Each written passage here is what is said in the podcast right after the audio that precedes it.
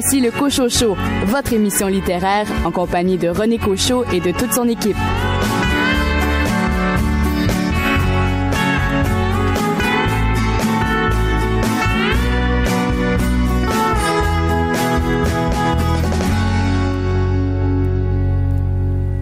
Bonjour tout le monde, ici René Cochot. J'espère que vous avez passé une belle semaine. Pour ceux et celles qui étaient en vacances, ben, j'espère que vous en avez profité euh, au maximum. Et évidemment, euh, toute l'équipe du Cochot souhaite que vous avez eu l'occasion de lire un livre passionnant et euh, palpitant.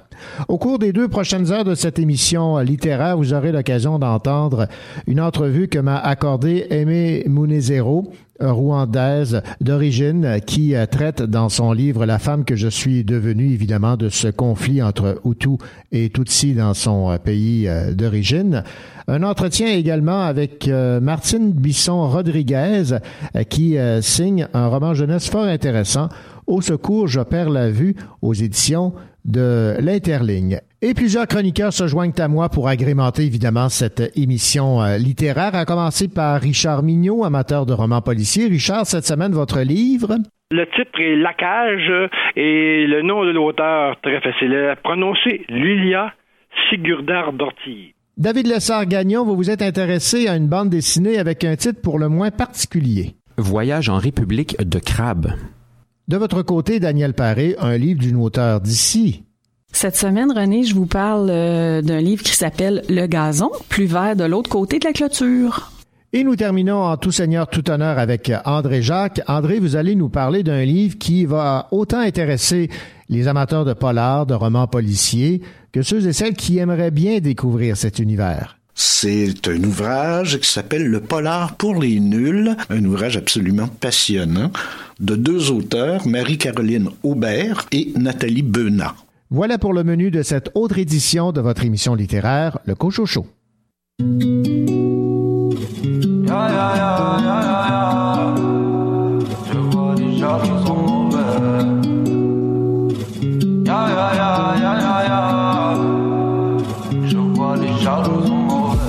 tu fais la folle Baby c'est mort entre nous Je suis parti vendre la drogue De tes histoires je m'en bats les couilles J'oublie tes paroles et je m'en vais les jaloux sont mauvais. Pourquoi tu fais la folle? Baby, c'est moi entre nous. Je suis parti vendre la drogue. De tes histoires, je m'en bats les couilles. J'oublie tes paroles et je m'en vais. Je vois les jaloux sont mauvais.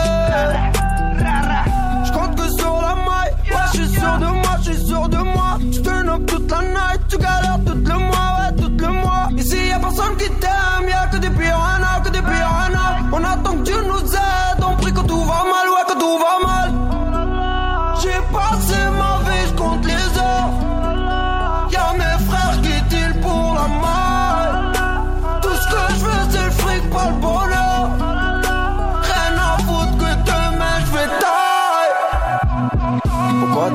Baby, c'est mort entre nous. Je suis parti vendre la drogue. De tes histoires, je m'en bats les couilles. J'oublie tes paroles et je m'en vais. Je vois les jaloux sont mauvais. Pourquoi tu fais la folle? Baby, c'est mort entre nous. Je suis parti vendre la drogue. De tes histoires, je m'en bats les couilles. J'oublie tes paroles et je m'en vais. Je vois les jaloux sont mauvais tu fais la folle. Tu sais pas les plans que j'ai la bord Je réponds pas au téléphone. Bébé sache que c'est les frères d'abord. Bébé pourquoi tu fais la folle? Tu sais que je grind. Et c'est que je pars d'en Et c'est qu'un jour je vais shine. Et c'est que je traîne avec des soucis. Ouais je l'ai rendu malade Arrête tes compines Je prends tes affaires et débarrasse. J'ai tout vu mais pas tout dit. Si la police demande j'étais pas là. Je repense à ma cellule Et je me promets qu'un jour j'aurai le palace. Pourquoi tu fais la folle? Baby c'est mort entre nous. Je suis parti vendre la drogue. De tes histoires je m'en bats les couilles. J'oublie tes paroles et je m'en vais. Je vois les jaloux sont mauvais. Pourquoi tu fais la folle? Baby c'est mort entre nous Je suis parti vendre la drogue. De tes histoires je m'en bats les couilles J'oublie tes paroles et je m'en vais.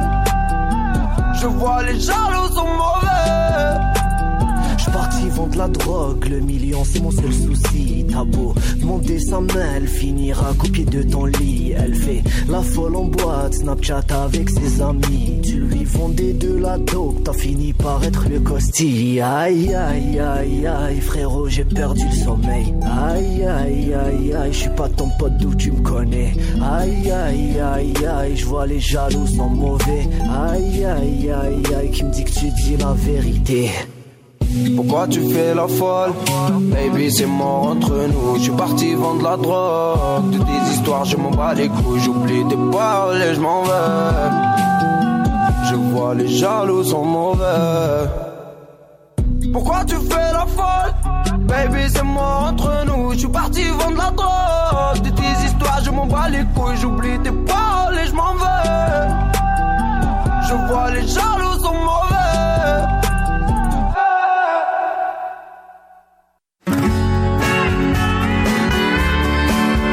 Le crime ne paie pas, mais il plaît à Richard Mignot.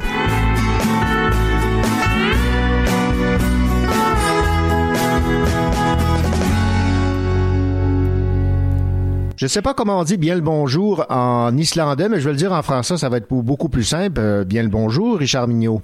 Bonjour René Cochot, vous allez bien? Ben ça va très bien, parce que si je vous dis euh, la cage et Lilia Sigurdadottir, je pense que vous euh, pourrez facilement affirmer que après la lecture de ce livre, de ce roman, là aussi on se sent bien.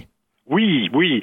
Vous savez que depuis quelques années, la vague du polar suédois a envahi les gondoles de nos librairies. J'allais dire les dracars de nos librairies, mais ce serait une blague trop facile.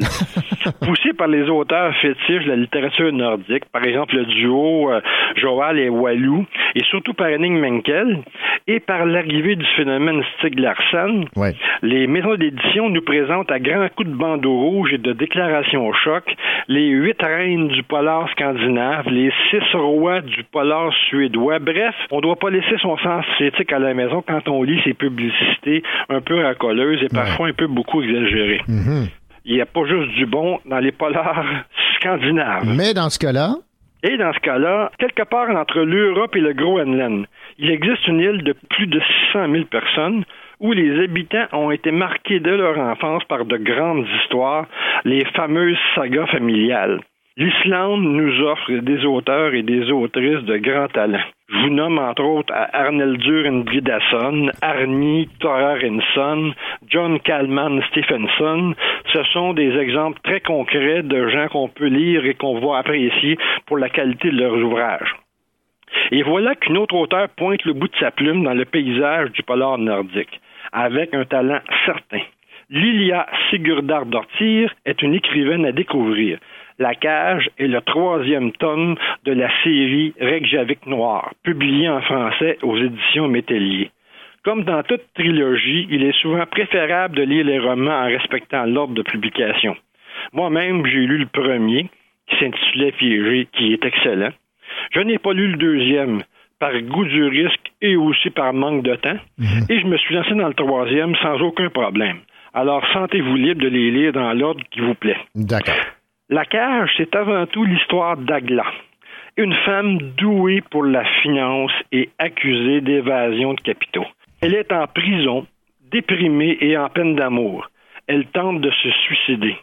Sauvée de justesse, elle reçoit la visite d'un homme qui lui demande de fouiller le dossier nébuleux du stockage d'aluminium en Islande. De sa cellule, elle placera ses pions, principalement Maria, une journaliste d'investigation, celle par qui elle a été accusée et fait de la prison, pour découvrir ce qui se passe derrière les agissements de la compagnie Météorite, le plus grand producteur d'aluminium en Islande.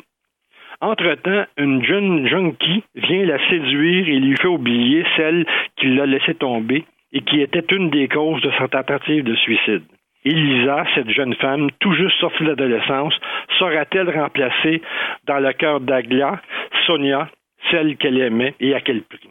Pendant ce temps-là, un jeune adolescent, fils d'un homme d'affaires impliqué dans une mafia de col blanc, prépare un grand coup pour impressionner la jeune fille qu'il fréquente. C'est assez particulier et on est surpris de ce grand coup-là. Évidemment, vous vous doutez bien que toutes ces histoires vont se rencontrer quelque part dans les dernières pages de cette trilogie. Ouais. Lila Sigurdar Dortir, dans un style épuré, sans fioriture inutile, nous dépeint une partie de la société islandaise marquée par la corruption et les manigances des bandits en cravate. Dès le début du roman, le lecteur est accroché à l'histoire. Et inutile de vous débattre pour vous décrocher de l'hameçon, l'auteur vous maintient dans le suspense du récit à grands coups de court chapitre et dans un rythme effréné. Transporté d'un personnage à l'autre, chaque chapitre vous immerge au cœur de l'action. Des temps morts, non. Du plaisir à aimer ou détester les personnages, à chaque chapitre. Des surprises jusqu'à la fin. Un élément remarquable chez cette digne représentante de la littérature islandaise, comme pour certains de ses collègues écrivains, elle pose un regard critique étonnant sur son pays, la société dans laquelle elle vit et qu'elle veut nous faire connaître. On a souvent l'impression de se faire raconter plus qu'une histoire, mais de se faire raconter un pays. Je vous recommande fortement la lecture des romans de Lila Sigurdard Dortir et surtout ne vous laissez pas impressionner par les noms des personnages et même des auteurs. C'est tellement simple. Je vous explique ça en deux secondes. En Islande, on ne lègue pas de patronyme à ses enfants. Donc, les petits enfants de René ne s'appellent pas Cochot, mais vont s'appeler René Son. OK. On ajoute Dottir au prénom du père pour les filles et Son au garçon. Donc, Arnaldur Indridason est le fils d'un certain Indridi. Alors, Ah, ben. laissez-vous tenter par l'aventure du polar is- islandais. Et si j'étais né en Islande, je signerais cette chronique Richard Henryson. bonne lecture et bonne découverte. Eh bien, Richard Henrison, merci beaucoup. Alors, je Avec rappelle plaisir. le titre La Cage, c'est aux éditions Métaillé Noir. Merci.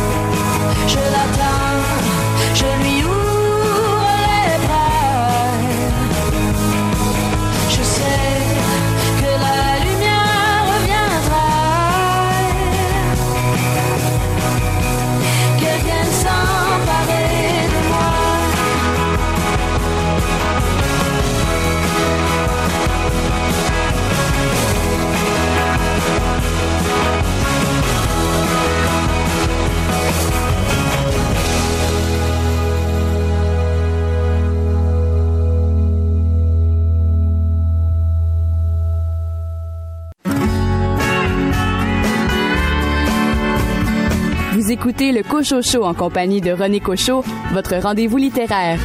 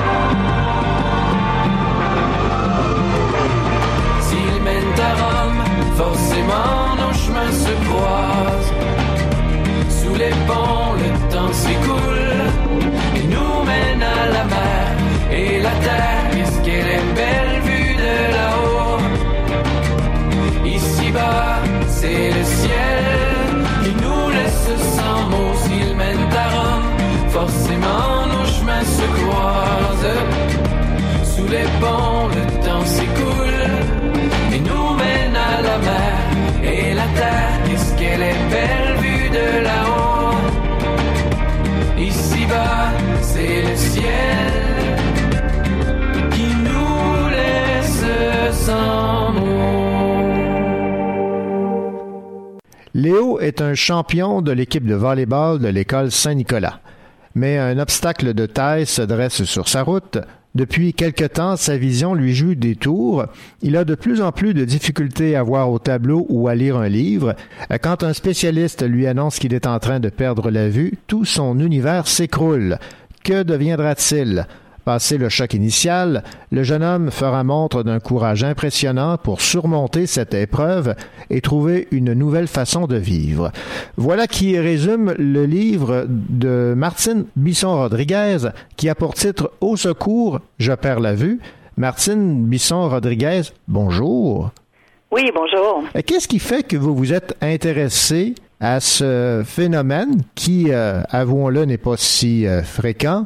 De ces personnes qui, euh, subitement ou de façon graduelle, perdent la vue? Disons que mon intérêt pour euh, ce problème-là a commencé quand j'étais jeune. J'avais euh, 16 ans et puis euh, euh, on avait demandé dans la ville, moi j'habite j'habitais la Beauce, des volontaires pour piloter deux personnes aveugles qui voulaient visiter la ville. Alors je m'étais portée volontaire avec une amie. On avait on leur avait fait visiter la ville à ces deux jeunes hommes-là.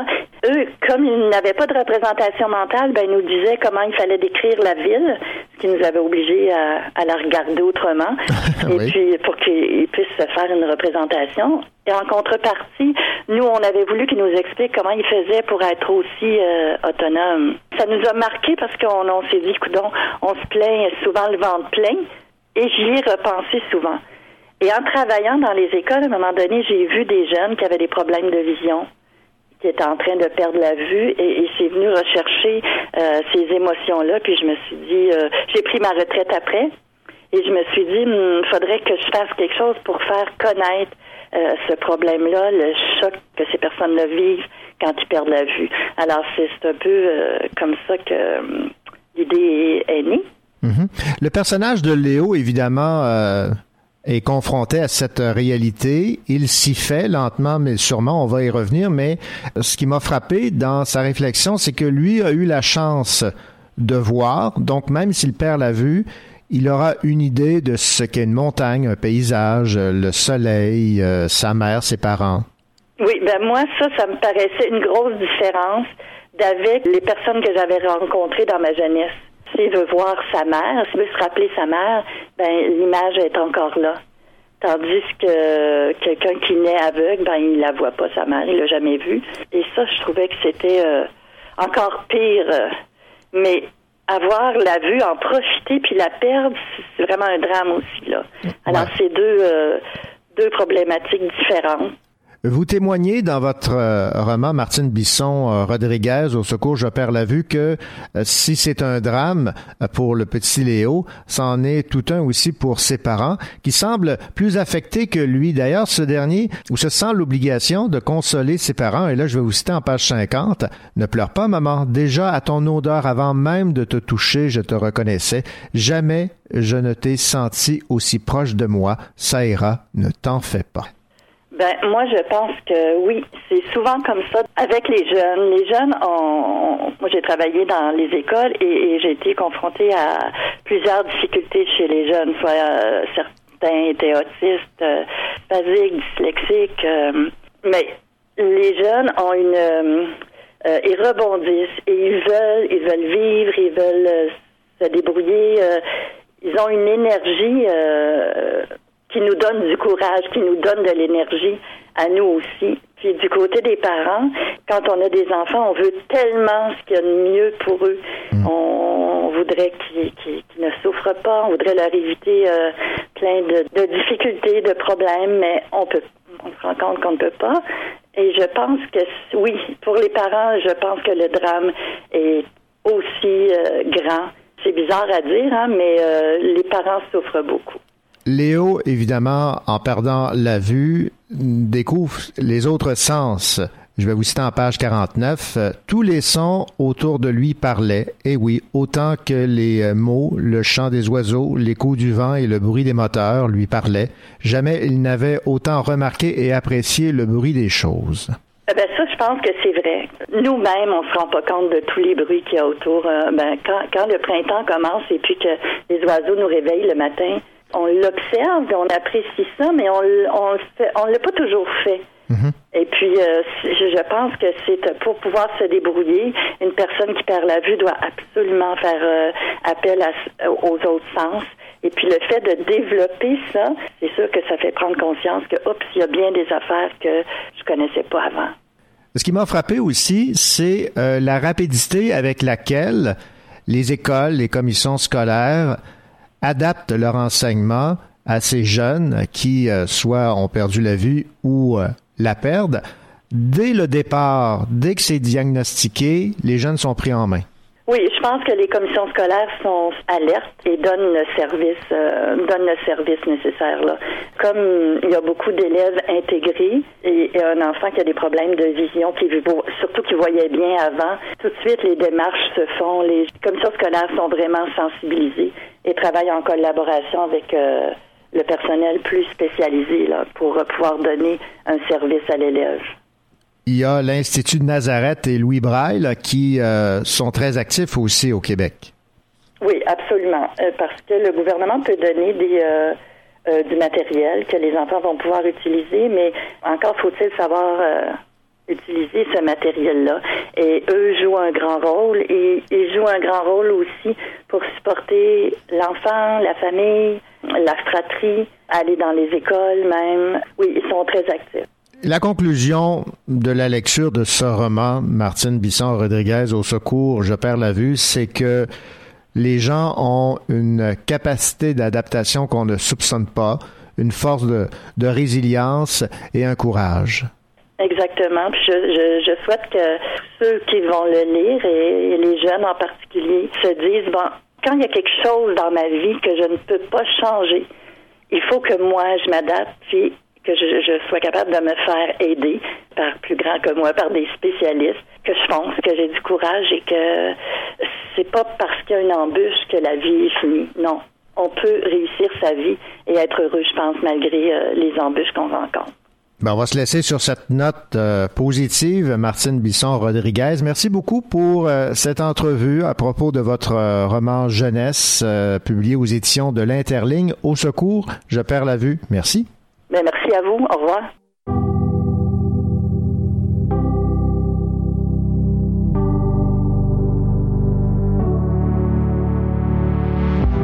Est-ce qu'on parle encore de pacte? On s'est juste utilisé et le mal qui s'impose au fond n'est pas ce qu'on s'est donné. Les lumières de nos ombres, ce qui feignent de briller. Je m'y plonge et j'y somnole, enfin, ne plus me réveiller.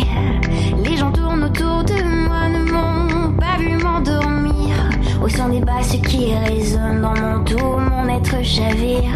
Les amours se rencontrent enfin, alors qu'on me voit souffrir. Je rêve, je m'envole. Dans la nuit, on me laisse vivre l'ennui.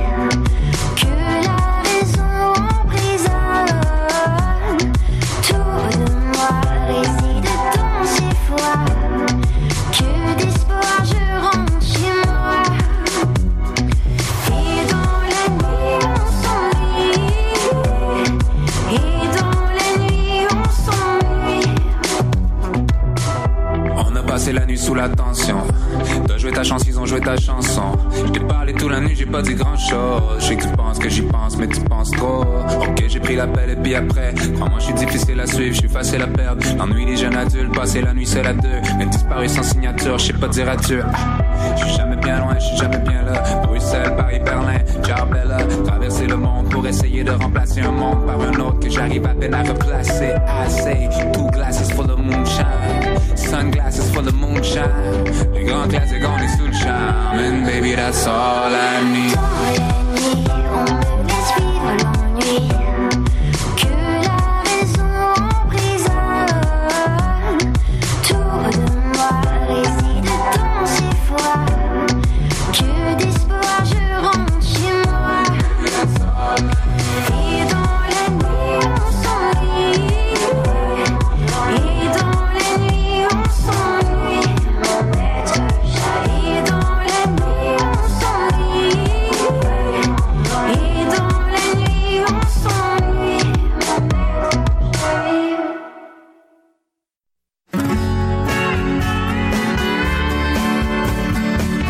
Votre rendez-vous littéraire en compagnie de René Cochot et de toute son équipe du Cochot Show se poursuit.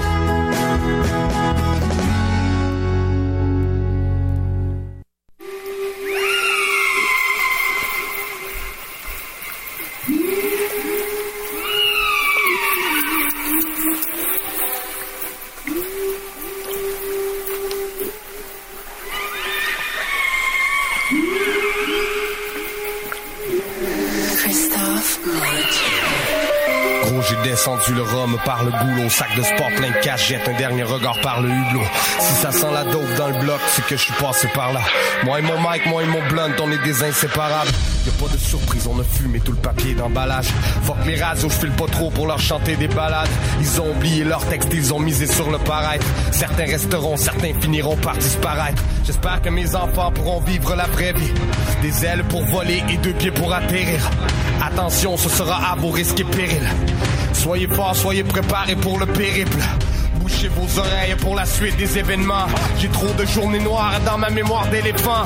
Les chiens qui m'ont sous-estimé vont perdre leur pari. Dites-leur que le pire est derrière et que le meilleur arrive. J'espère un jour pouvoir enfin trouver repos. Je respecte la rue, je ne lui ai jamais tourné le dos. Donne-moi mon argent, ne viens pas négocier le prix d'entrée. Non, c'est pas le crime organisé qui m'a financé. J'espère qu'ils savent à quel point j'ai travaillé fort. Que de l'espoir, de l'espérance et des efforts.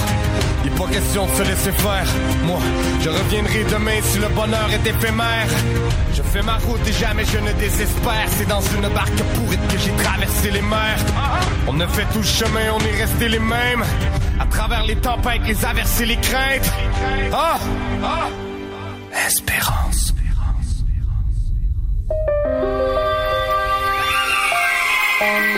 Toujours en quête de jours meilleurs.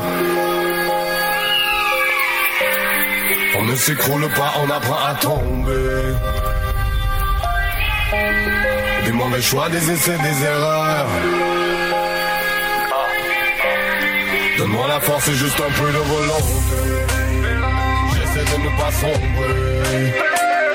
Tout comme toi, je suis un humain et je cherche un peu de lumière. Je ne prends jamais congé. J'ai trop d'histoires à raconter. Tout comme toi, au fond de moi, j'ai ce petit quelque chose de spécial.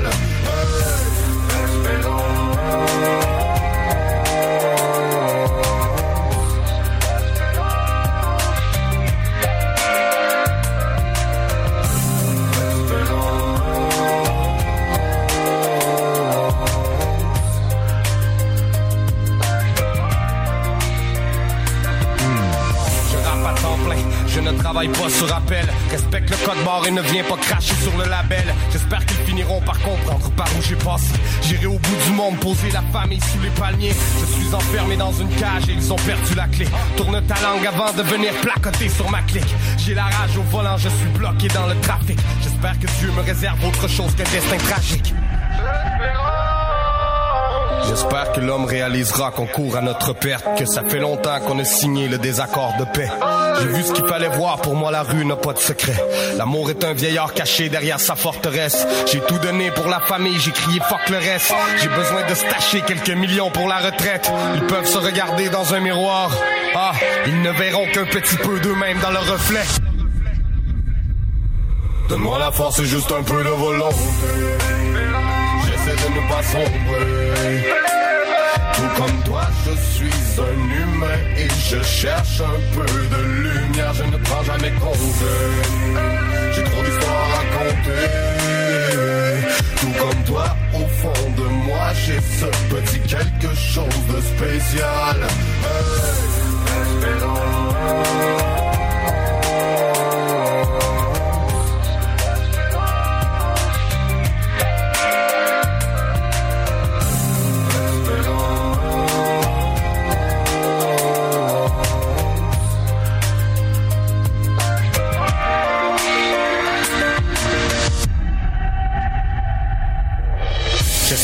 Petits seront fiers de leur papa, qu'ils resteront loin de la violence et des tracas. Quelques flèches d'espoir dans ma sarbacane. On m'a toujours dit que je n'étais qu'un incapable. J'espère qu'ils feront jouer ce track à mon enterrement. J'espère qu'ils porteront le code et ça fièrement. J'avais seulement quelques minutes pour m'affirmer. Après, je retourne au combat que je dois livrer. J'espère que les plus petits ne suivront pas mes traces. Qu'ils pèseront le pour et le contre de mes phrases. Entre les lignes, ils n'ont pas capté le message. Moi, je suis prisonnier de la noirceur de mes pages. Au fond de tout, cela n'est qu'une aventure. Il nous faut un million d'erreurs pour apprendre à grandir. Après tout ça, j'espère encore qu'ils traverseront le temps, le code barre sur l'étendard.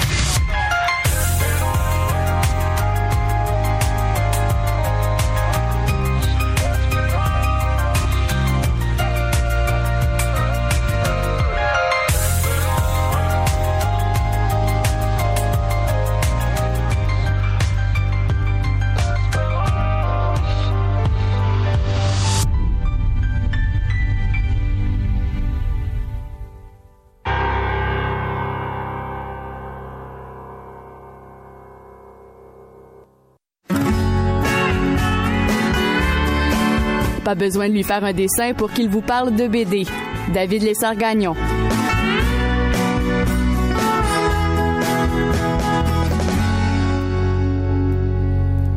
David Lessard-Gagnon, libraire à la coop de l'Université de Sherbrooke, vous allez nous parler cette semaine d'une bande dessinée dont le titre euh, m'intrigue beaucoup aux éditions Delcourt. Ça porte titre Voyage en République de Crabe. Oui, effectivement, moi aussi, ça piquait ma curiosité.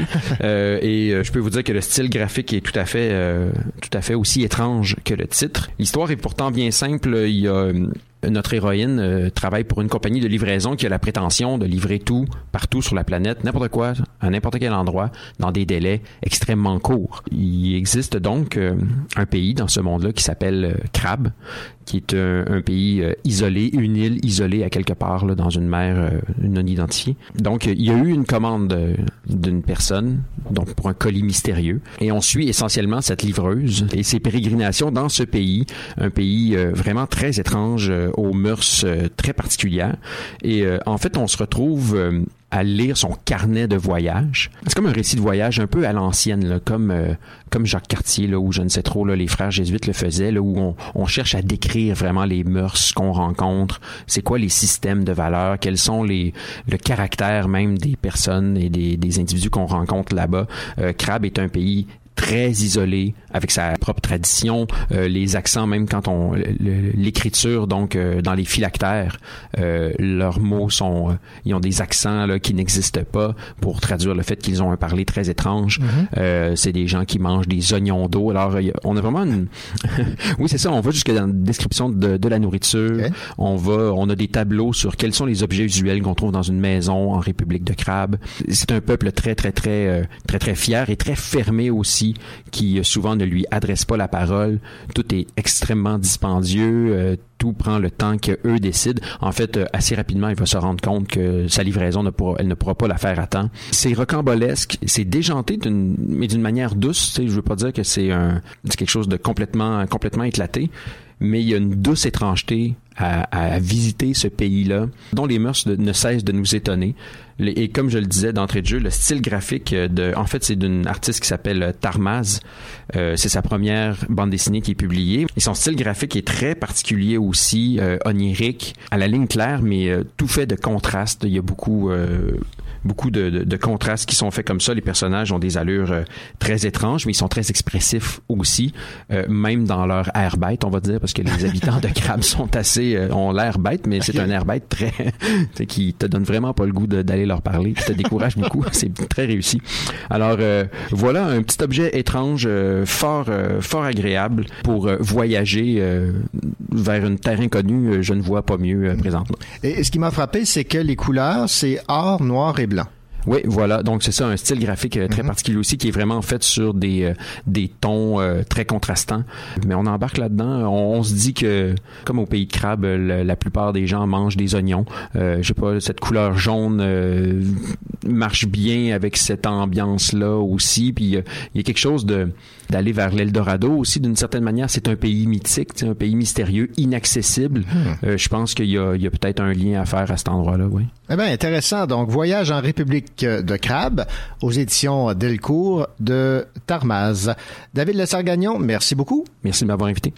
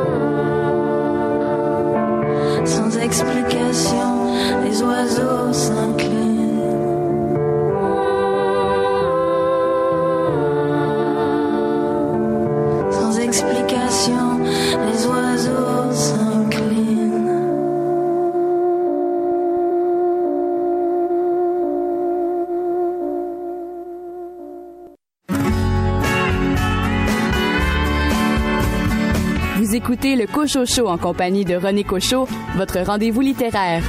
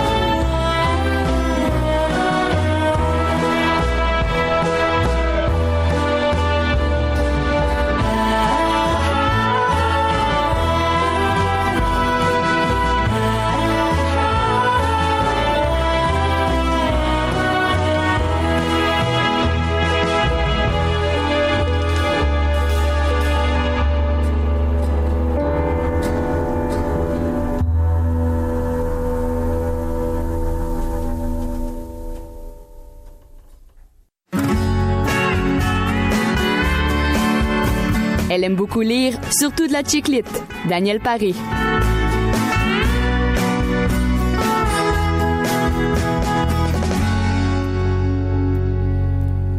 Daniel Paré, bien le bonjour. Bonjour René. Alors aujourd'hui, Amélie Dubois, le gazon vert de l'autre côté de la clôture avec un point d'interrogation. Ça, c'est important de le mentionner. C'est important de le mentionner. Amélie Dubois, c'est notre reine de la chiclite, estrienne, faut-il le rappeler, nous revient avec une histoire en deux livres qui raconte euh, l'histoire justement d'un couple dans la quarantaine, Alexandre et Claire, qui se questionnent sur leur avenir ensemble. Comme on est dans la chiclite euh, pure ici, laissons-nous aller dans une histoire tout à fait invraisemblable. D'accord. C'est euh, c'est dire euh, que le livre dont je vous parle aujourd'hui met en scène l'homme du couple, Alexandre, qui va vivre six vies différentes en une nuit. Rien de moins. Alors, son jour de la marmotte a lieu le 10 juin et commence toujours de la même façon.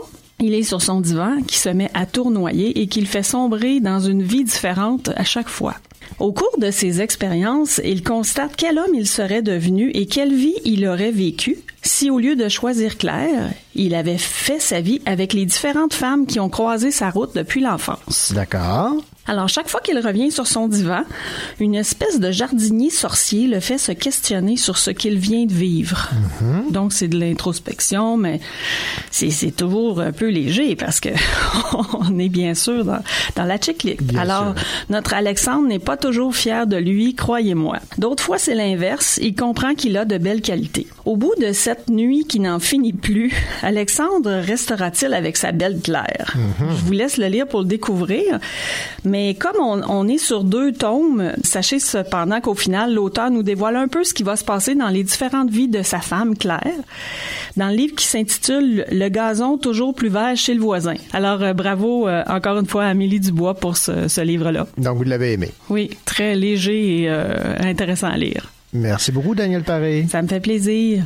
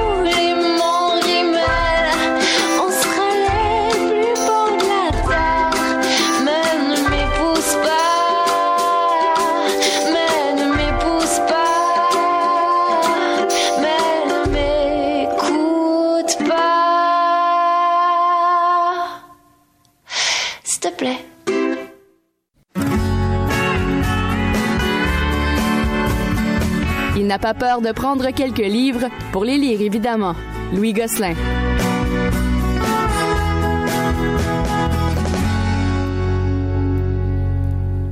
Bien le bonjour, Louis Gosselin. Bonjour, René. Nora Roberts, numéro un au palmarès du New York Times, ça part fort. Ça part fort. Et le titre du euh, roman dont vous nous parlez cette semaine, L'éclipse.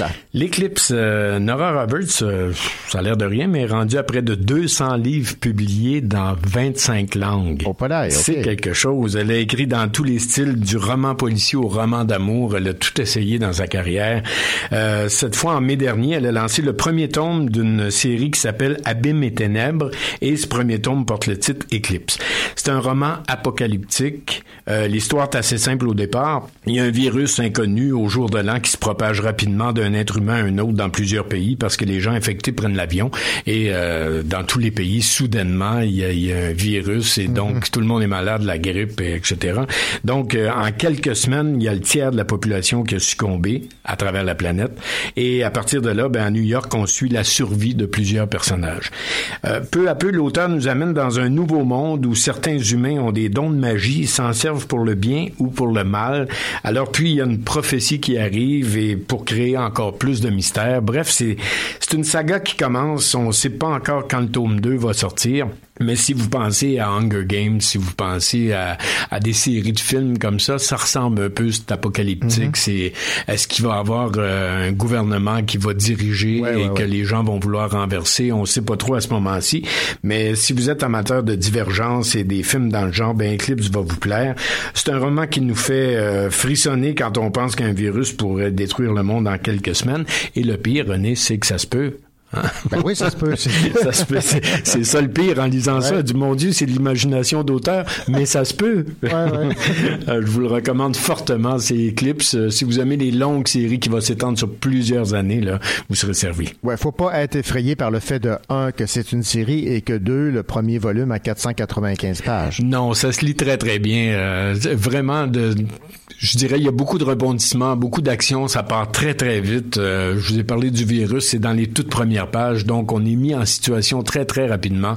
Et ensuite, l'action part. On s'attache aux différents personnages qui vivent. euh, certains veulent rester à New York, d'autres veulent sortir de New York. Comment ils vont faire pour sortir? Les écueils qu'ils ont en s'en allant. Et naturellement, il y a du pillage, il y a des vols, il y a des viols, il y a tout. hein. Mhm. C'est l'anarchie totale dans le monde. Et, euh, Internet fonctionne encore. Ça Ah. m'a beaucoup surpris. Euh, quelquefois.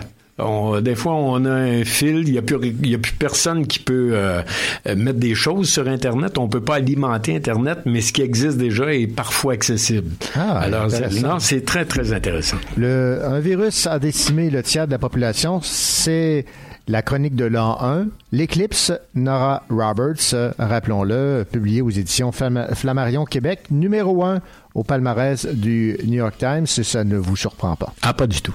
Merci Louis Gosselin. Merci René.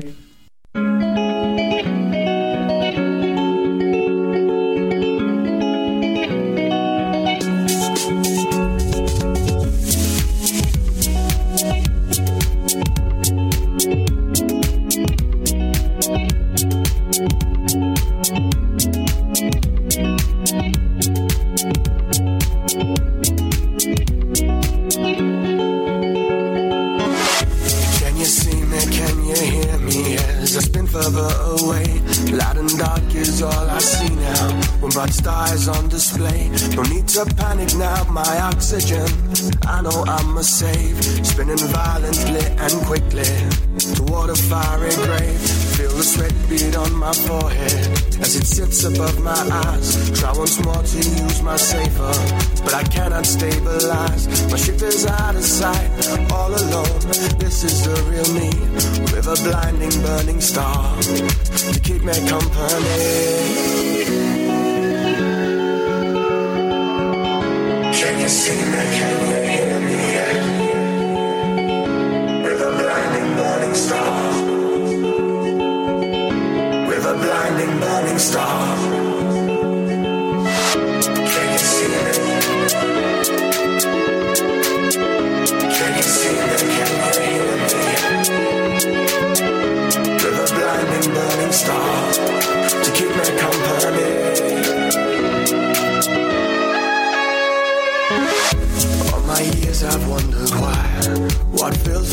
the sky? Might only being floating here. Is this my time to die? Need to worry now, my duties. I know that I have done. Will spend eternity within the stars, beside a burning sun. My body's feeling weary. I think it's time to leave. I hope I reach that shining star before my body stops to breathe. One last thought of you, I'm passing out. My oxygen is low. I never reach the star that calls me. It's my time to go. No more oxygen to breathe. No more oxygen to breathe. No more oxygen to breathe. No more oxygen to breathe.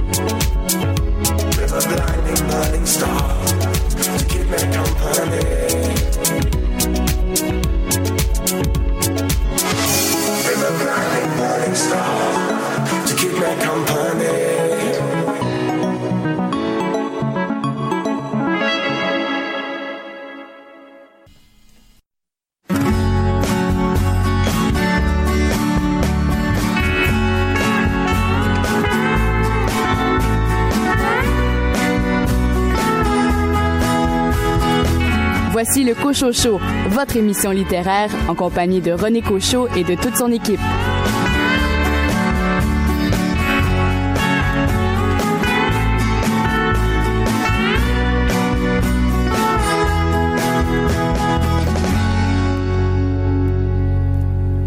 Bienvenue à cette deuxième partie d'émission. Ici René Cochot. Au cours de cette deuxième portion d'émission, vous aurez l'occasion d'entendre l'entrevue que m'a accordée Aimé Munezero, rwandaise d'origine, euh, qui euh, parle évidemment de cette guerre fratricide entre Hutu et euh, Tutsi dans le livre La femme que je suis devenue.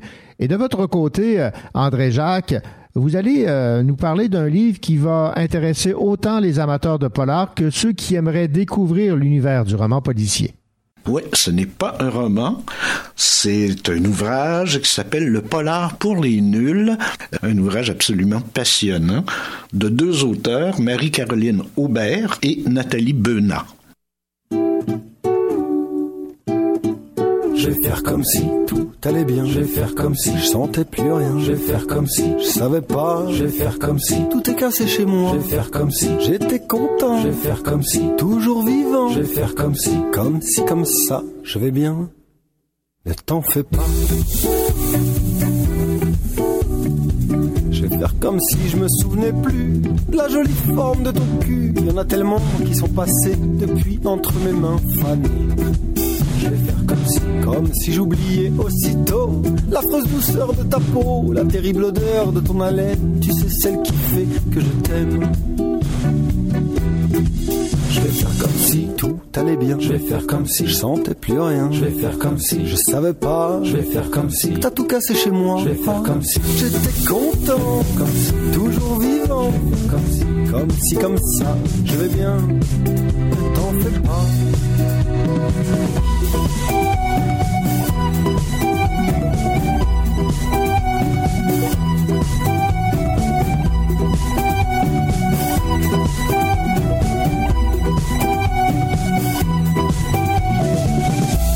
Comme si j'étais bien mieux, tout seul enfin, je fais ce que je veux. Plus de couverture à reprendre, plus de nuits passées à t'attendre, à espérer tes pieds gelés contre les miens se réchauffer.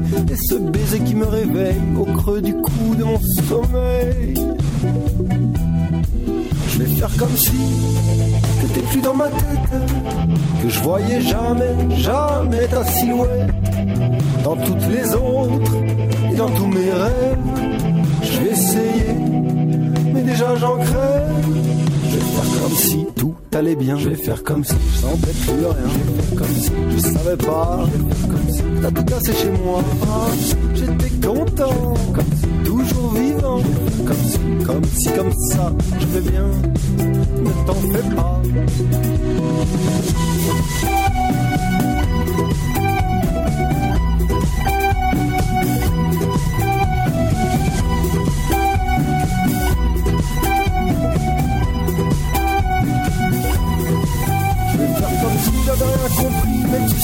C'est comme ça la vie. Si c'est là, c'est que ça devait arriver. Pense à toutes celles qui vont entrer dans les nouvelles pages de demain. Là, tout Paris entre tes mains. Et tout Paris, ça sert à rien quand t'as passé.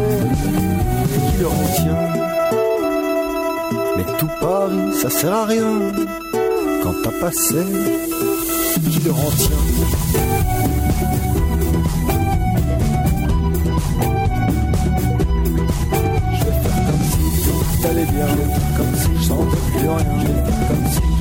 pas.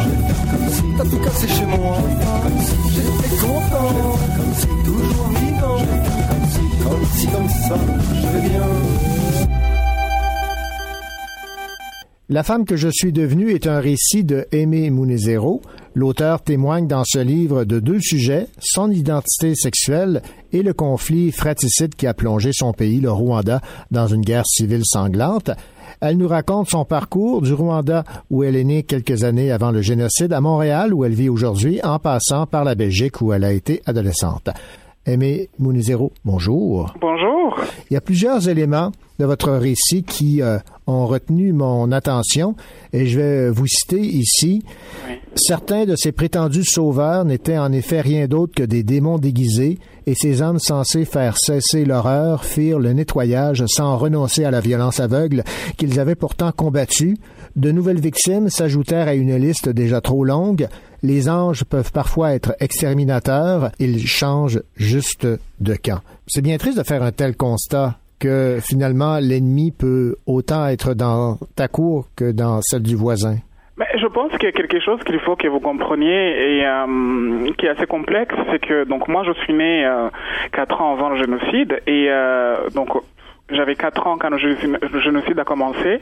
Et l'après génocide donc au mi mi avril enfin mi euh, mi au mois de 94 vers le mois de 85 15 plutôt euh, voilà j'avais un regard aussi d'un enfant de 4 ans de 5 ans et euh, et il faut comprendre que c'est un pays qui sort de guerre les les cœurs euh, saignent euh, les gens rentrent chez eux, ne retrouvent plus leurs proches. Donc, euh, est-ce que je me poserai la question sur celui ou celle qui s'est vengé? Je ne sais pas. Mais quand même, avec un constat, un regard assez, assez éclairé, oui, ça, ça crée euh, cette néant que vous venez d'écrire, de décrire, en fait. Ouais, c'était évidemment une guerre fratricide entre Hutu et euh, Tutsi. Oui. Et là, je vais vous citer euh, à nouveau. Pour ma part, je me considère comme rwandaise. Ne me demandez pas si je suis une Hutu ou une Tutsi. Si le Rwanda veut guérir de son mal ancestral, il doit au préalable guérir de sa schizophrénie et cesser d'être une hydre à deux têtes qui s'entre-dévore au moindre sursaut de l'autre. On est en 2018.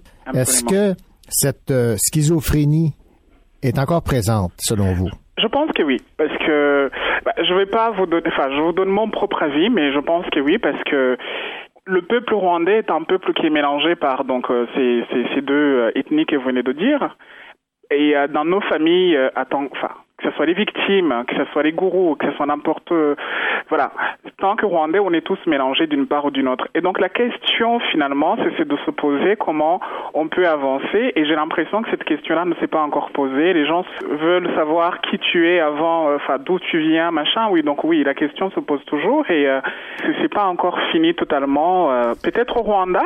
Je ne sais pas, parce que c'est différent, les gens vivent ensemble, mais nous qui vivons à l'étranger, c'est un peu complexe quand même. On sent une certaine division. euh, au lieu que ça soit euh, qu'on a envie d'avancer ensemble, ben, chacun avance de son côté, j'ai l'impression. On est toujours dans la quête de, de savoir ce que tu as fait, où tu étais, euh, de quelle manière tu étais positionné, et, euh, et c'est assez lourd. Et en même temps, euh, moi, je, dans ce livre, souvent, je parle aussi de la question de l'éducation. Nous, l'éducation qu'on a reçue, donc des enfants d'après-guerre, quelque part, il y a eu des méchants et des gentils. Mais en grandissant, tu te rends compte que dans les méchants et des gentils, ben, tu es composé des deux. Donc le méchant et le gentil, je parle du Hutu et Tutsi quelque part, vous comprenez? Oui, oui, tout à fait. Exactement. Et donc la question aussi, c'est de savoir toi où tu aurais été propo- enfin, positionné, où tu te positionnes aujourd'hui. Euh, non, c'est il y a encore des choses à régler. L'éducation y est pour beaucoup, Oui. mais lorsque une radio, prenons la radio des Mille Collines, Mhm. lance un message euh, on ne peut plus évident, et là je vais encore vous citer, appelant durant 100 jours et ce quotidiennement les vrais Hutus à faire le travail, tuer ces cancres-là ou ces serpents de Tutsi allant même jusqu'à indiquer le nom et les adresses des futures victimes, les listes ayant été établies depuis longtemps. Malgré cette éducation qui aurait peut-être pu faire une certaine différence, le, le message qui était euh, véhiculé en était un de, de haine et on a beau essayer de résister à un moment donné, à force de répéter, Absolument. ça finit par rentrer dans le cerveau. Ah non, mais oui, mais écoutez, euh, quand on parle aussi euh, de cette guerre, il faut savoir aussi qu'on l'a préparée. Hein. Les gens l'ont préparée pendant très longtemps. On a préparé les propagandes. On a, euh, c'est pas un matin, c'est pas le matin le, le 6 avril, enfin, c'est pas le, le soir où la- la- l'avion Rabbi Alimana est tombé qu'on avait déjà, on, on s'est dit on va tuer nos voisins. Non, ça s'est préparé pendant très longtemps. Et euh, les radios, pareil, qui avaient une certaine propagande haineuse a, augmenté euh, la haine entre les gens. C'est-à-dire qu'on voyait plus l'être humain, son voisin, on le voyait plus comme un être humain, on le voyait comme un serpent. Et en même temps, il faut comprendre aussi les conditions euh, qu'il y avait euh, dans le pays, c'est-à-dire donc euh, euh, le FPR aussi qui faisait barrage et qui voulait rentrer. Et euh, voilà, donc je pense que d'une part ou d'une autre, ça créait. Il y avait, enfin, j'avais quatre ans, pour être honnête avec vous, j'avais quatre ans. Je pouvais, pas, je peux pas vraiment vous donner un avis de quelqu'un qui euh, qui était consciente, voilà. Mais quand même, quand on a un regard avec le temps, oui, et qu'on écoute aussi ce que les familles nous, nous disent, oui, les gens avaient, les- les- les familles se séparaient, euh, les, enfin, les, les collègues euh, se, se pointaient le doigt, oui, ça, s'est- ça s'est préparé depuis très longtemps. Ben, vous l'avez mentionné, vous aviez quatre ans au moment de Oui. ce génocide. En page 38, vous dites, en dehors de certaines images effrayantes gravées, avec euh, bien trop d'acuité dans ma mémoire, toute la période du génocide demeure plutôt floue. Peut-être parce que je n'avais que quatre ans, et peut-être aussi parce que je ne veux pas m'en souvenir, m'imposant moi-même une censure apte non pas à me faire taire, mais tout simplement à me protéger de douleurs et blessures que le temps ne pourra jamais cicatriser, qu'aucun procès ne pourra apaiser. Donc ça ne ça va rester en, en vous même si c'est ça vous semble loin, même si vous aviez quatre ans. des choses reviennent. Mais c'est vrai qu'il y a une part aussi qu'on ne veut pas peut-être parfois, on ne veut réellement pas rentrer dans le euh, dans, dans ces souvenirs-là. Euh, moi, pour être honnête avec vous, la seule chose que je me souviens, c'est la peur des adultes. Et, euh, vous pouvez me dire, c'est assez, euh, enfin, la façon comment je le décris peut-être, mais c'est vraiment voir autour de toi. la- mes souvenirs qui me reviennent, c'est comme s'il y avait le noir. On était enfermés dans des maisons et, tu sens que les gens qui sont censés te protéger ont peur, quoi.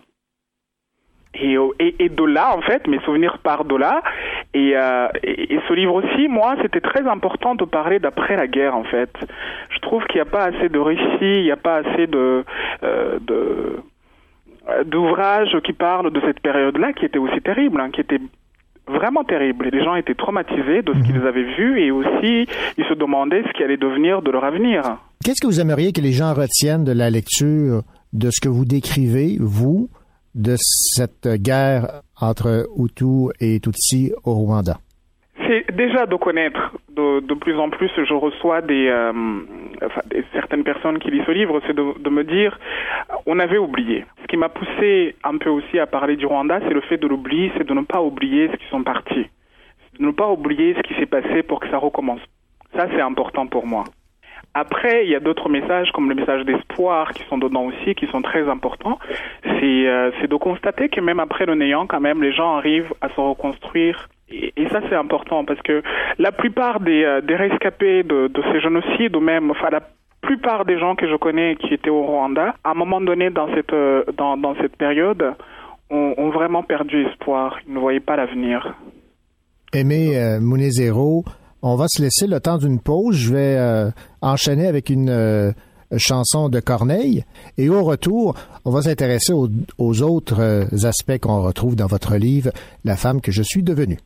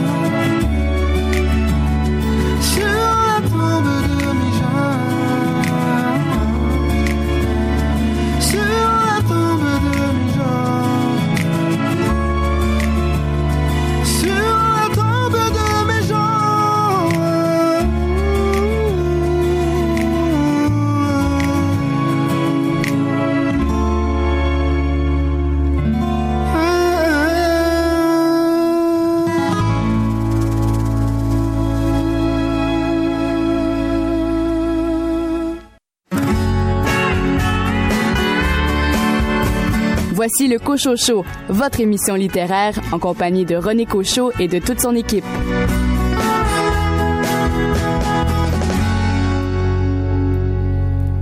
Nous sommes de retour donc avec Aimé Munezero qui signe La femme que je suis devenue, un récit qui euh, traite évidemment de ce génocide au Rwanda, mais également de son identité euh, sexuelle. Aimé Munezero, parlez-moi donc de cette euh, réalité à laquelle vous avez été confronté très jeune, à savoir que vous considériez que vous n'étiez pas euh, dans le bon sexe? Ben oui, c'est euh, c'est assez troublant pour euh, pour un, enfant de. Enfin, moi, je me suis rendu compte très très très tôt en fait que. Je me suis rendu compte quand je suis rentré à l'école. En fait, l'école m'a permis de comprendre qu'il y avait une autre identité que d'être une fille et que malheureusement c'était ce que j'étais.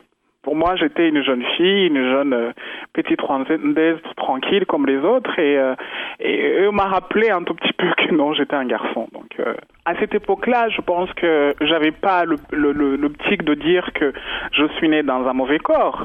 À cette époque, j'avais plutôt l'optique de me dire il y a quelque chose qui cloche, et bien entendu, le tou- l'entourage euh, me le rappelle, parce que dans nos traditions, dans nos, euh, dans la communauté auquel j'étais, euh, ça n'existe pas. Il y a garçons et filles, hommes et femmes, et il n'y a pas le temps de se poser la question. Et aussi, il y a quelque chose que je retiens, c'est que je me on était des enfants d'espoir. Je sais pas ce que je veux dire par là, c'est qu'en fait, j'étais euh, donc on, est on est des enfants qui sortent de guerre. Euh, et les parents, euh, certains parents n'ont plus d'enfants, donc je pense qu'on avait on avait une on a on avait un rôle de devoir reconstruire nos familles. Donc il, il devait pas ce genre de questionnement devait pas exister. C'était la dernière qui devait être être vue. Donc je portais une tare et qui posait parfois problème. Et avec le temps, j'ai, euh, disons que j'arrivais à l'embellir un peu, me débrouiller. Vous dites officiellement l'homosexualité ou le transsexualisme n'existe pas en Afrique. L'orientation sexuelle n'est pas une option envisageable. Il y a les hommes, les femmes hétérosexuelles, et en dehors de ça, point de salut. Aujourd'hui, on est en 2018, hein, les choses, la question, euh, et encore, je pense que la question d'homosexualité peut-être, avec les films, parce que les gens voient des choses, comment des choses se passent aux États-Unis, euh, enfin, les gens sont très tournés euh, vers l'extérieur. Il y a Internet aujourd'hui, euh, donc on- ils sont alertés d'une façon très très très très négative, mais ils sont alertés quand même. Alors la transsexualité, il faut il faut pas, il faut penser aussi que l'Afrique est un, un grand continent très religieux. Et, euh, et, et forcément, ces, euh, ces déviances, si je peux dire ça comme ça, euh, sont très mal vues par la communauté religieuse la communauté religieuse en fait. Et donc du coup, ça grandit aussi le fait d'être inexistant en fait, si vous voulez. On veut pas voir ça. Ça, appartient aux les Africains, enfin en tout cas une communauté qui est là va vous dire que ce- cela c'est une maladie de blanc et que ça appartient à eux et que nous ça ne regarde pas. Donc euh, moi aussi de devoir parler, c'était aussi de montrer que non, j'existe, je suis euh, je suis rwandaise, euh, je suis née au Rwanda, j'adore ma culture, je, suis composé du sang de mon pays et j'ai et, mais, et voilà, il y a y a ça aussi et ça fait partie de mon identité. Donc euh, c'est aussi d'occuper une place qui ne sont pas données, mais c'est de vouloir occuper une place quand même. On existe. La personne qui a été la plus dure à votre endroit, celle qui a le moins reconnu ce que vous affirmiez, c'était votre mère. Votre relation avec votre mère a été euh, épouvantable, hein, catastrophique. Oui, c'est la première, mais aussi avec le temps, je me rends compte que moi-même, j'étais une des premières aussi à être euh, en désaccord avec ce que je, je suis, mais disons que son regard me poussait à détester ce que euh, ce qui est en face d'elle. Mais oui, notre relation n'est pas n'est pas la plus saine. Et vous avez coupé les, les liens, là? Oui, on a enfin coupé les liens. Alors les Rwandais, on est très forts hein, quand on veut quand on, on veut savoir les nouvelles de chacun. Disons que oui, c'est c'est- c'est- c'est- on a coupé les liens, on se parle pas comme là je suis en train de vous parler, mais si si elle a un problème ou quoi que ce soit, je peux oui, je peux le savoir. Mais Est-ce que c'est ce que vous avez trouvé le plus difficile, que le, le rejet principal vienne de votre mère? Je crois que oui, parce que dans le dans le récit, quand j'étais très attachée à elle, euh, qu'on ne veuille pas, euh, on a vécu des choses assez euh, assez compliquées. Donc, je pense que finalement, oui, j'aurais peut-être c'est le c'est un c'est le seul soutien peut-être que j'aurais aimé dans une certaine époque de ma vie. Oui, j'aurais aimé, j'aurais absolument aimé. Elle n'était pas obligée d'accepter. Elle était juste, j'avais juste à avoir juste à avoir un regard veillant d'une mère, je pense que ça aurait été, euh, ça aurait été euh, le meilleur cadeau qu'elle pouvait m'offrir. Parce que je comprends aussi la difficulté, hein, sa difficulté à elle. Tout à l'heure, on parlait de la communauté. euh, c'est déjà difficile d'être euh, ce que je suis, d'accord? Mais Alors, c'est déjà difficile, encore une fois, de l'engendrer. Aimé Mounet Zéro, aujourd'hui, au moment où on se parle, Oui. vous êtes une femme heureuse, épanouie? Oui, je crois. On est heureuse et heureux tous les jours. hein. Ça s'apprend. euh, C'est une. Ça, ça dépend des journées, mais oui, je suis, je suis une femme heureuse, épanouie. Oui, je crois. Ben, souhaitons-le. Oui, absolument. Mais puis après, on a encore la vie devant nous, donc. Mais oui, je. enfin, en tout cas, ce que je me souhaite, c'est très con ce que je vais dire, mais ce que je me souhaite, c'est d'être heureuse. Oui. Ce qui me reste euh, à vivre, oui, je me souhaite d'être heureuse. Aimé euh, Mounet Zéro, merci beaucoup pour cette entrevue. Je rappelle le titre de votre euh, récit, La femme que je suis devenue. Merci. Merci beaucoup.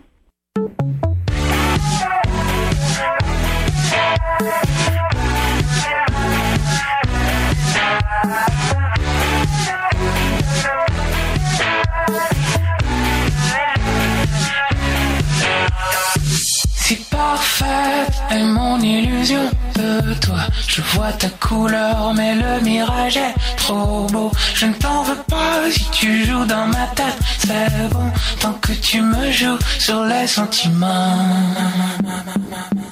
Allez, allez, ensorcelle-moi. Jette-moi la poudre aux yeux fais-moi ta magie dans la mort. Ça y est, j'arrive à y croire. Seulement par les sentiments.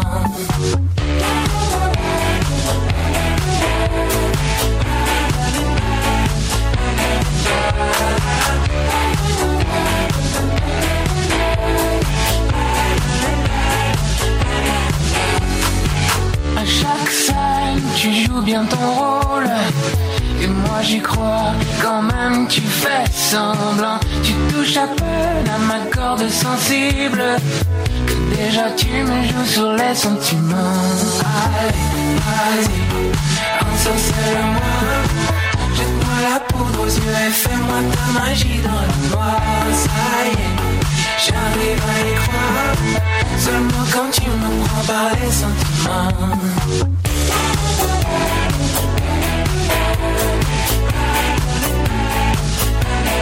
Yeah.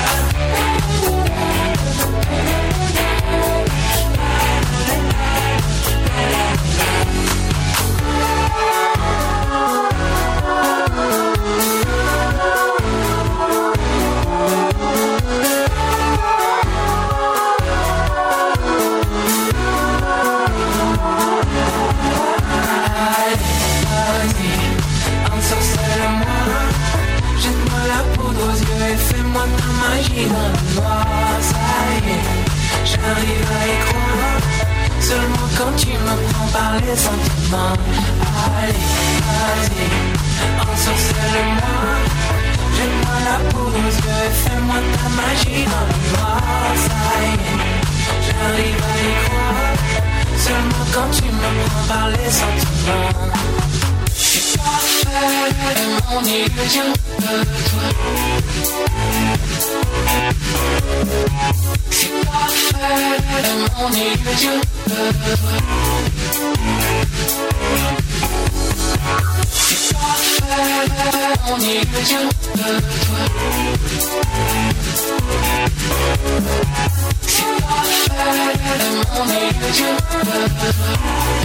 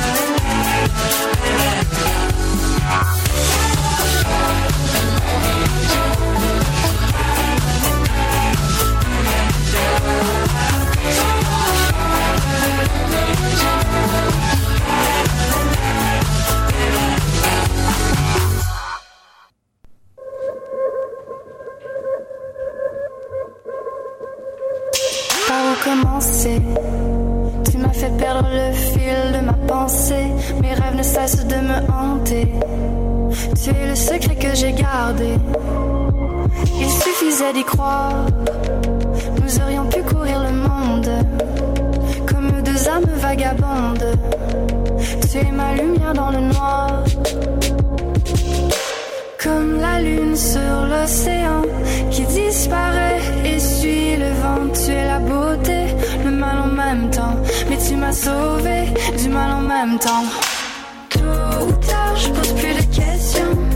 Finalement, je te donne raison. On fera comme si de rien n'était. On fera comme si de rien n'était. Tôt ou tard, je pose plus de questions. Finalement, je te donne raison. On fera comme si de rien n'était. On fera comme si de rien n'était. Un pari que je perds.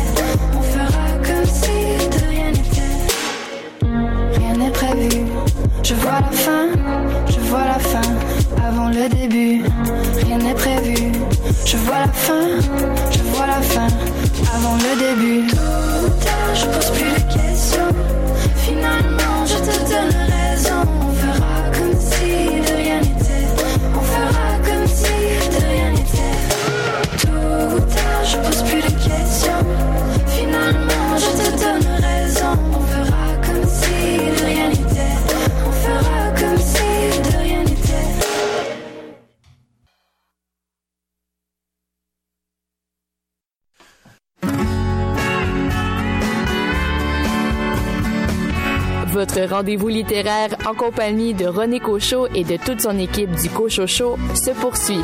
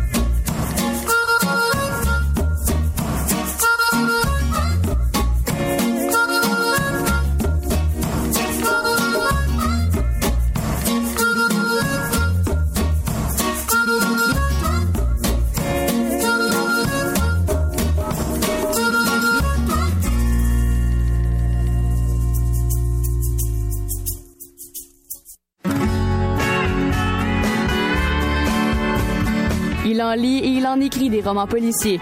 André Jacques.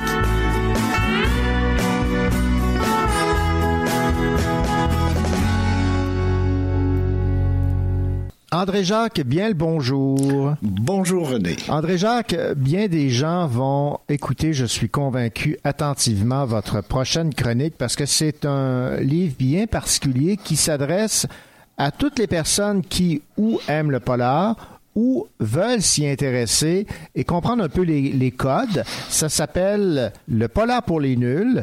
C'est de Marie-Caroline Aubert et Nathalie Beuna.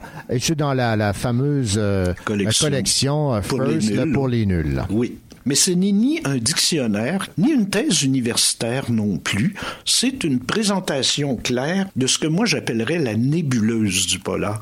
Parce que il y a tellement de genres, de sous-genres, de, de, de ramifications dans, dans ce qu'on appelle aujourd'hui le polar, qui va du, du roman d'enquête traditionnel avec euh, genre Agatha Christie, en passant par le roman noir, le roman d'espionnage, les thrillers. Le polar regroupe l'ensemble de ça.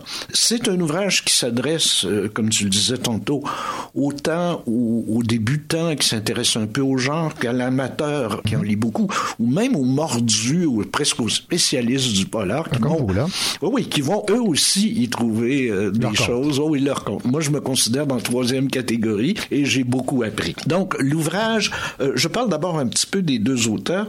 Marie-Caroline Aubert, c'est deux Françaises en passant.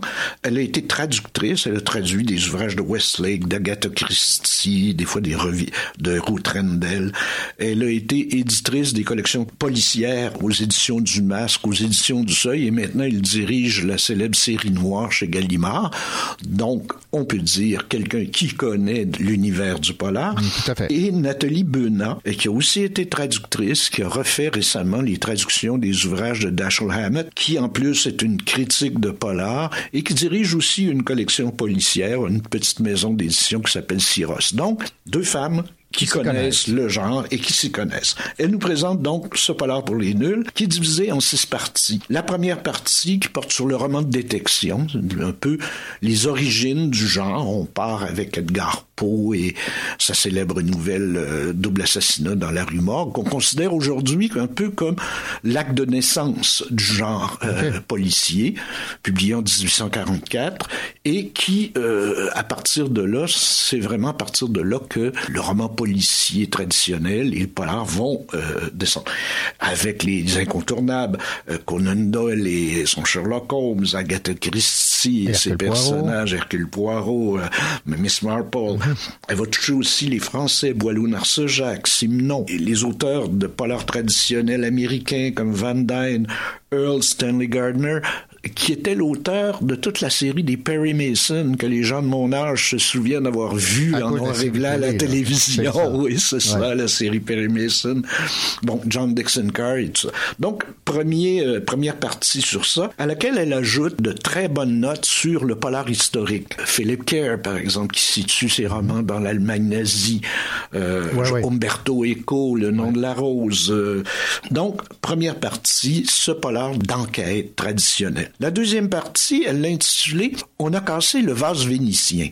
Bon, c'est une phrase de Chandler, je crois, qui voulait dire le polar traditionnel était toujours dans un milieu assez huppé, qu'on qu'on se rappelle, bon, les enquêtes de Poirot dans, bon, c'est toujours des manoirs anglais, bien chic, avec la cheminée, on boit du thé, tout ça. Et sur la cheminée, il y a ces vases vénitiens, tout ça. Alors, on a cassé le vase vénitien. Ah, voilà, c'est ça. Ça veut dire, euh, il y a autre chose, ça va péter. Et elle nous parle du roman noir américain qui apparaît dans les années 30, à l'époque de la crise 40, où là, on rentre dans la ville, la corruption, la violence, euh, tout ça. Des auteurs incontournables comme Dashiell Hammett, comme Raymond Chandler. Ce roman noir et encore là, à la fin, elle nous parle du roman d'espionnage qui s'y rattache. John Le Carré, euh, Ian Fleming et son héros euh, 007, James Bond, tout ça. Donc, deuxième partie sur le roman noir. Troisième partie, créateur et créature. Là, elle analyse un peu l'auteur de Polar. C'est qui? C'est ça, le bébé de cassé, là. Oui, quelle sorte de bébite que c'est. Puis on s'aperçoit que les auteurs de polar viennent de tous les horizons et euh, de tous les métiers. Il y a des anciens détectives. Dashiell Hammett, avant d'écrire des polars, travaillait pour euh, l'agence Pinkerton, euh, qui était la plus grande agence de détectives aux États-Unis. Chandler travaillait dans l'industrie pétrolière. Euh, était un- bon, il y a des professeurs, il y a des scénaristes, il y a des politiciens parfois qui sont auteurs de polars, il y a des policiers. Je pense un cas qui me revient en tête, qui est pas très connu au Québec, Danielle Thierry, qui est une femme qui a été la première femme à atteindre le poste de commissaire divisionnaire euh, de la police judiciaire à Paris, c'est-à-dire la, la grande chef euh, de toute la police là, du 36 quai des Orfèvres et de toute la police parisienne. Et à la fin de sa carrière, et maintenant elle est retraitée, elle est auteure de polar. Et Dieu sait qu'elle connaît, euh, pour avoir- elle connaît le milieu. Il y a des médecins, des, des médecins légistes, des pathologistes, euh, qu'on pense à Cathy Reich, par exemple, qui, euh, qui fait le même métier que son personnage. Il y a même des, des taulards, il y a même des, des, des, des anciens bandits qui ont fait du, qui ont écrit du polar. Sam Miller, qui est un, qui est un auteur irlandais. Je pense, moi, maintenant à Anne Perry. Anne Perry, qui est aujourd'hui la, la, la dame qui fait du polar historique victorien, euh, très raide dans le corset. Ce qu'on ignore, c'est qu'Anne Perry, à 14 ans, a été une meurtrière. Avec son amie, une amie E, euh, elles ont tué la mère de l'amie à coups de brique. Bon, euh, à 14 ans. Euh, c'est quand même quelque chose. Alors donc, les créateurs, un peu de, de- un, petit, un petit portrait, et les, les créatures aussi, donc les caractéristiques des personnages. Bon, les caractéristiques il y en a parfois qui sont des caractéristiques typées à l'extrême. Bon, le privé à l'intelligence supérieure et aux petites cellules grises euh, qui lui découvrent la vérité alors que la police un peu idiote perd, c'est ça, patau- ouais, ouais. patauge et se perd. Le policier alcoolique un peu, etc., Mhm. qui traverse les frontières entre la légalité assez allègrement. Euh, et évidemment, les mille et un autres métiers des enquêteurs, euh, des profs spécialisés en, en, at- en analyse des signes, comme le personnage de Dan Brown, par exemple. Euh, psychologues euh, qui vont, qui vont s'intéresser à des crimes. Bon, je pense euh, à un antiquaire chez un certain André Jacques. Elle n'en parle Ouais, ouais. pas. Ça, elle n'en parle pas. Mais nous montrer quand même cette diversité où c'est pas uniquement des privés et des, euh, des policiers, mais des gens, des journalistes, des gens de... Ben, Miss Marple, là, elle était pas du Bon, puis une retraitée, Ben une oui, vieille dame, une vieille dame euh, euh, dans un village anglais et tout ça. Donc, on voit un peu cette diversité des personnages. Quatrième section, Miroir, mon beau miroir, nous montre comment le polar est aussi un miroir de la société. Nous montre plus l'aspect social, l'aspect politique. Et là, on va parler du néo-polar français. Les auteurs du néo- néo-polar français sont des auteurs d'après mai 68. Euh, les premiers, leurs romans ont commencé à être publiés dans les années 70 et tout ça. C'était des auteurs qui avaient un passé euh, gauchiste avancé, des maoïstes, des anarchistes, des tout ça de l'extrême gauche, et qui, à travers leurs romans, euh, analysent la corruption de la société, de la politique, etc. Je pense à des auteurs comme Jean-Patrick Manchette, par exemple, qui a été le, le père du néo-polar. Alors, Jonquet, Iso, toute une série d'une quinzaine d'auteurs.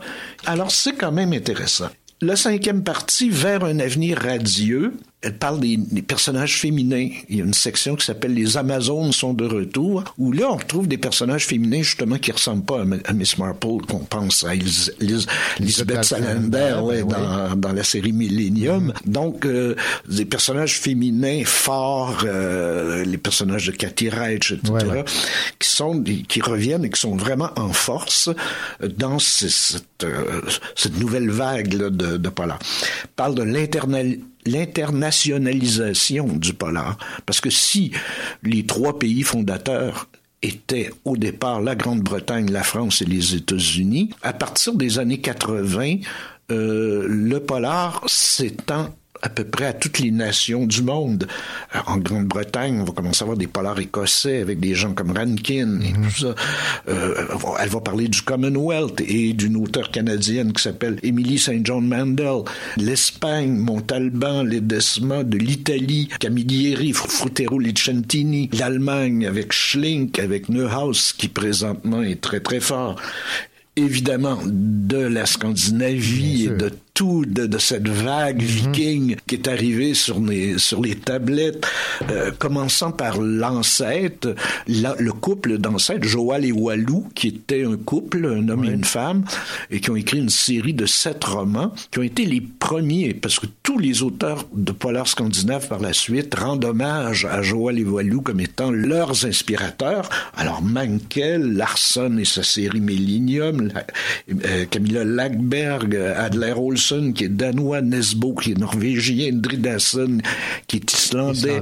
Cet univers du polar scandinave, elles abordent aussi la Grèce, Israël, la Pologne, la Russie, l'Afrique avec Dion Meyer, le Japon. Donc, une espèce de beau panorama euh, intéressant. de la littérature. Et le mixage, un Français qui va écrire un roman qui se déroule chez les Lapons, euh, une, une Américaine à Venise, euh, Dion Le- euh, Donna Leon, un autre Français en Mongolie, Man- Yann Manouk, bon, etc., montre un peu comment tout ça se mixe. Alors ça, c'est la cinquième partie qui est fort, fort, fort intéressante.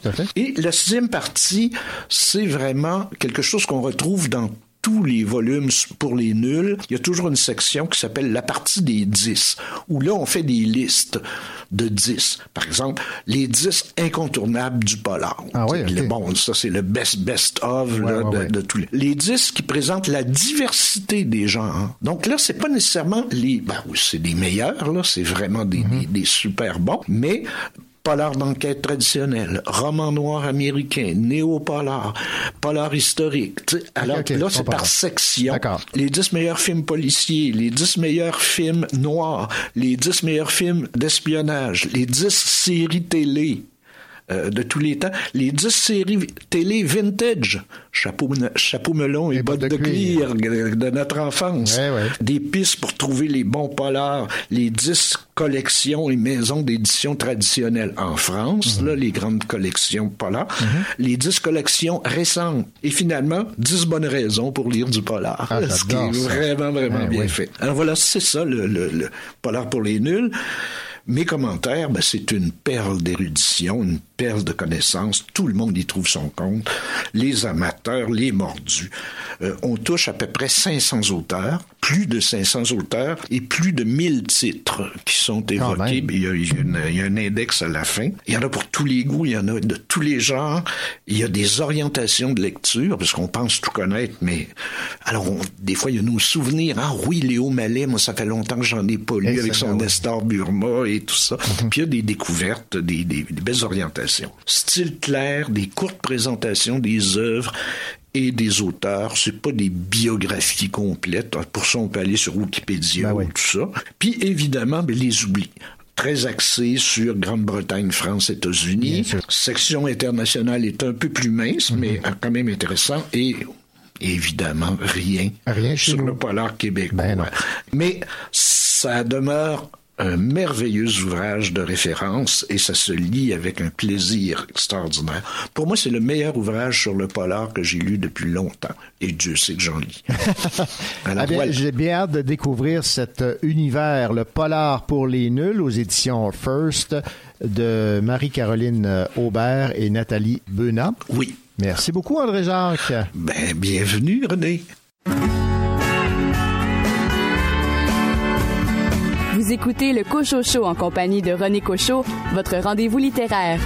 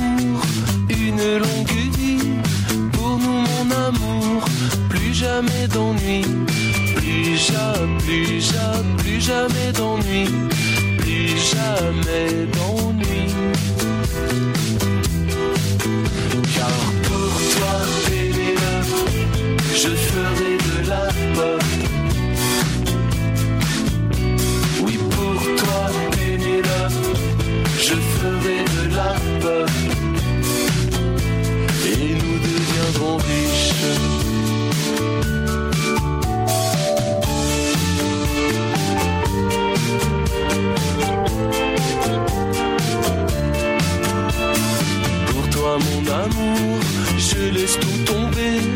Pour nous mon amour, j'ai pris deux billets.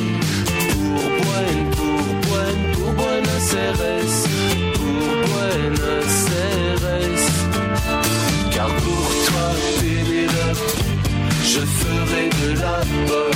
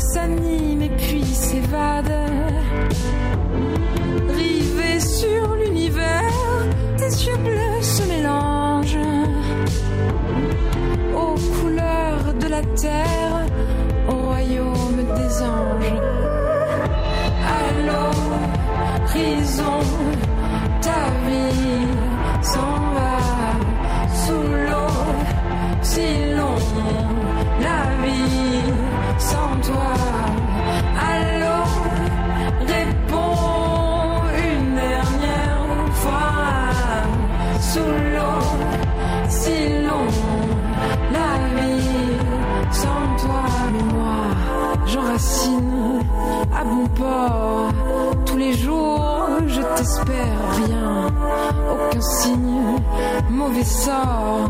Mon amour, mon repère.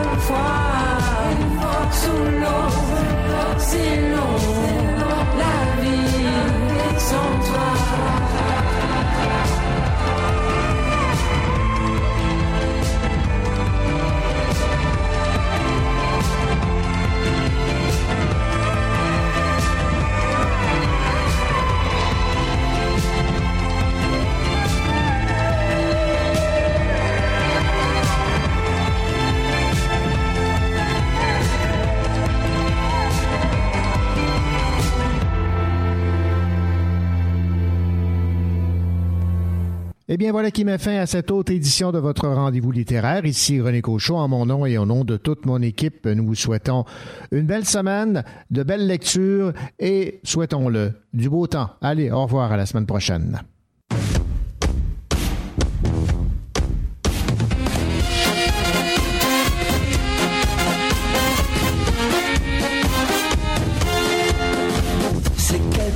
Avant le soir, je ne voudrais pas partir trop tard. Cette fois, c'est moi qui cherche une rime avec so long ou ciao bambina. Nous avons tenté l'impossible, avons fouillé ce qui était vite. Dommage que n'est pas le cœur tente, car nous allions si bien ensemble. Mais je tiens à louer tous nos. Et je tiens à louer tous nos vrai.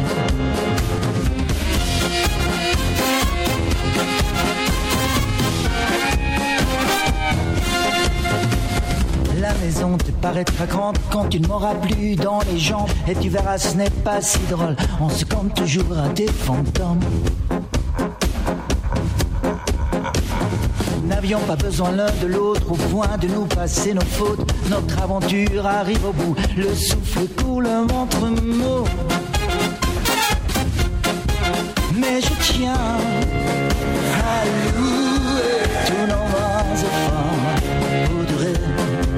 Et je tiens à louer tous nos vains efforts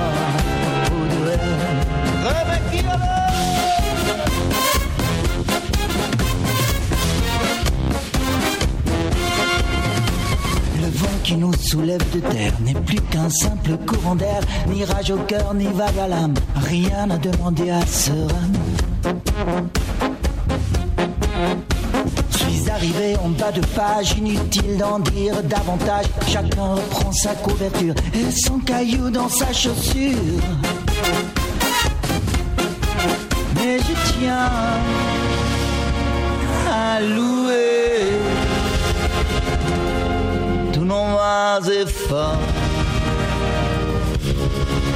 pour durer. Et je tiens à louer vains efforts pour durer. Mais je tiens à louer